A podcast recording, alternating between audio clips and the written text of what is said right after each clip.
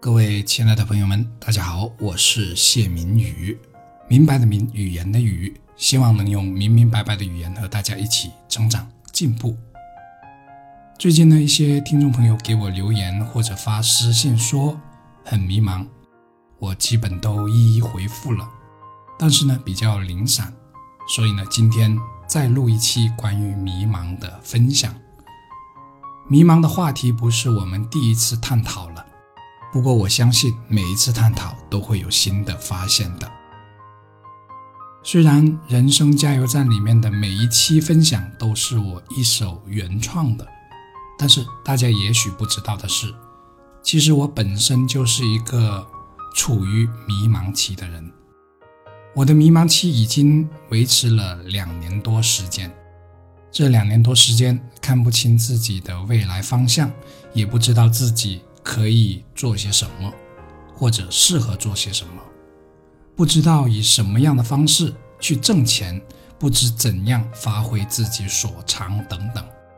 再加上失眠的关系，导致呢常常感觉有些焦虑、迷茫的感觉很不好受，有些无奈，又有些无助。这些我都在和大家一起体会着。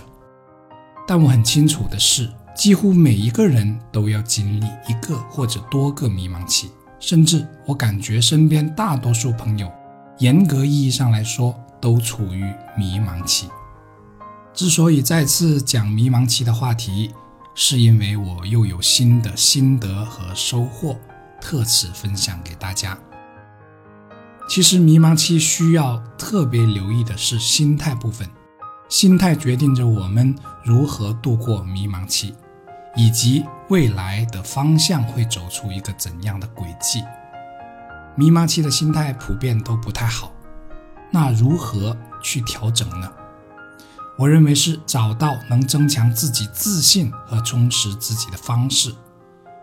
一个处于迷茫期的人，要是能找到一些自信或者充实自己的感觉，那是非常的难能可贵的。也决定着是否能走出迷茫。那怎样增强自信和充实自己呢？我认为是从简单的小事情做起。对我个人而言，促使完成一件小事情都是能增强自信和充实自己的。诸如一些什么样的小事情呢？比如下班回家后做做家务，给自己做顿饭。安排个时间，放下手机，陪陪孩子们，种种花草，给花草浇浇水，找个地方清静的散散步，或者找个朋友一起打球，或者看一本自己愿意读的书等等，这些都是没有什么难度的事情。如果你觉得这些事情还是有点为难自己了，那就从更低的要求开始。总之，你要想办法从愿意做的事情开始去做，尽量不强迫自己。那我自己举例，我是这样子做的，比如看书吧，要是这本书看不下去，我就换一本自己看得下去的书。我相信每个人都能找到看得下去的书。先不管什么书，当然前提一定是要有益的书。只要把这个阅读的兴趣打开了，就能多少让我们感到充实。又或者听书也行，这本书听不下去是吧？我就换一本书，觉得没意思，我再换一本自己能听得下去的书。总之呢，不强迫自己。我是能从这个过程中找到充实感。只要找到了充实感，心态就会慢慢得以恢复到。更健康稳定的状态，自信心也会慢慢恢复。总之呢，我们在这个阶段不要为难自己，尽量做自己喜欢做的事情，但不要走到了纵容自己的份上，因为那会得不偿失的。对我而言，看一本容易读的书，听一期有所收获的讲书，能放下手机陪陪家人。或放下一切去山上走一走，和朋友去游泳等等，都能改善我的状态。只有状态慢慢改善了，我们在迷茫期的心态也才会慢慢改善，然后做事情就能更加的得心应手。最后再来总结一下，走出迷茫期在于端正自己的心态。端正自己的心态，不是喝喝心灵鸡汤就完事的，而是要从具体事情中去找到感觉。什么叫具体事情呢？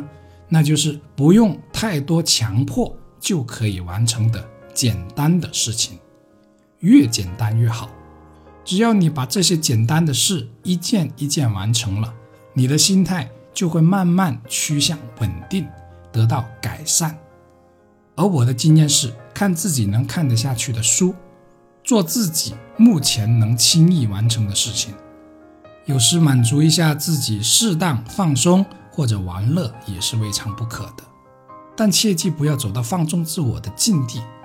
然后我们从这些小事的完成中，让自己变得充实和自信。